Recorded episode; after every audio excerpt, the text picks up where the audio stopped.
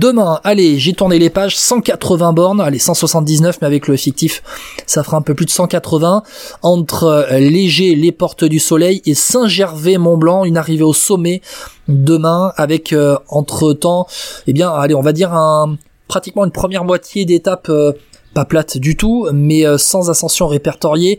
La moitié de l'étape, on aura euh, le col de la Forcla de Montmain avec juste avant le sprint intermédiaire à Bluffy. Et puis ensuite on va enchaîner. Le col de la Croix-Frie, le col des Aravis, la redescente euh, avec euh, vers Megève, hein, la redescente, et ensuite on va redescendre vers Domancy pour aller euh, chercher la montée finale Saint-Gervais-Mont-Blanc, 7 bornes à 7,7% de moyenne. Le profil, j'ai encore tourné les pages Mathéo pour le profil de cette ascension finale de, de Saint-Gervais-Mont-Blanc avec une première ascension, première partie d'ascension terrible avec la côte des, des Amerans euh, où il y aura, il me semble, euh, ouais c'est ça, une ascension répertoriée en deuxième catégorie.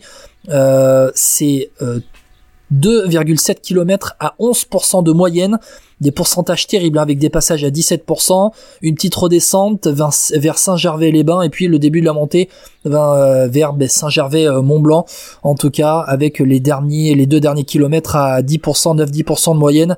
Euh, c'était en 2017, il me semble, hein, euh, Mathéo, qu'on a eu cette ascension. 2016 C'est l'année où Bardet termine deuxième, ouais, en effet. C'est là où il fait un peu son, son putsch pour renverser le Tour de France dans la descente euh, euh de Megève à Domancy, qui était très humide, il pleuvait. Chris Froome était tombé. Avec Michael et, et il était parti avec Michael Chirel. Il n'avait pas respecté les consignes de, de l'équipage AG2R, mais ils étaient partis tous les deux. Et vu qu'il n'y a pas beaucoup de vallées, hein, on le voit sur le roadbook, il y a peut-être 2-3 kilomètres à peine de vallée entre le bas de la côte de Domancy et le pied de la côte des Amerans. Ça peut en effet euh, sourire à une personne qui se ferait la belle un peu dans, dans la descente, sachant que ouais, sur la deuxième moitié de parcours, il n'y a pas vraiment de vallée euh, sur cette étape. Exactement. Euh, bon, une fois qu'on a présenté le, le profil, euh, ton pronostic C'est très compliqué. Je n'arrive pas à savoir si ça va être encore une fois contrôlé par Jumbo ou, UAE.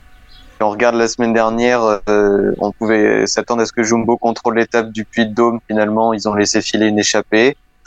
Hier, on s'était dit que UAE contrôlerait pour le Grand Colombier. Finalement, une échappée à gagner.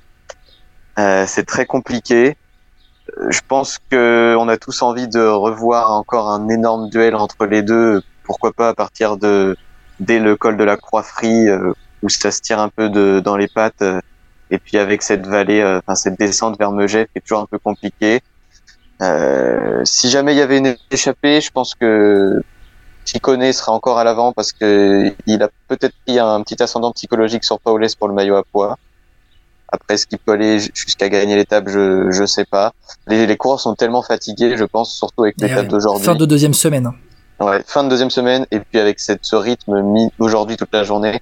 Peut-être aussi que c'était une stratégie de Jumbo pour l'étape de demain de d'user énormément, d'essorer le peloton pour les, sur l'étape 14 pour peut-être euh, sur l'étape 15 en profiter et faire la même chose. Et là, peut-être que dès euh, la première moitié d'étape, ça va exploser dans tous les sens.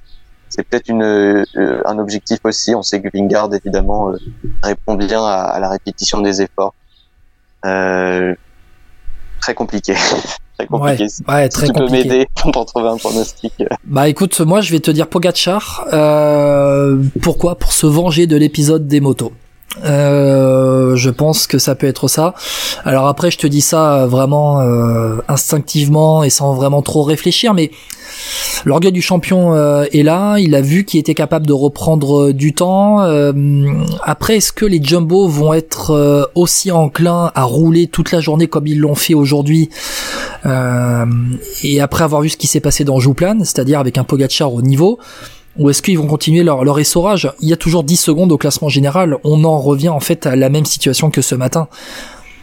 Et ben, peut-être qu'ils vont réappliquer la même, euh, tactique. Là, avec cette fois-ci une ascension au sommet. Donc euh, peut-être qu'il y aura cette fois-ci une offensive de Vingegaard un peu plus loin pour user Pogachar.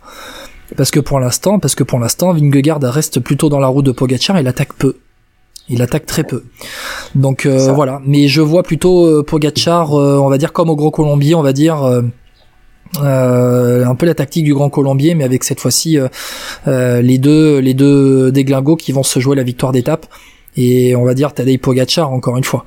Mais mais plus par rapport à un sentiment de revanche par rapport à aujourd'hui, plus que sur un sentiment que l'un est plus fort que l'autre, l'un est plus fort que l'autre, à l'orgueil. Voilà, plus à l'orgueil.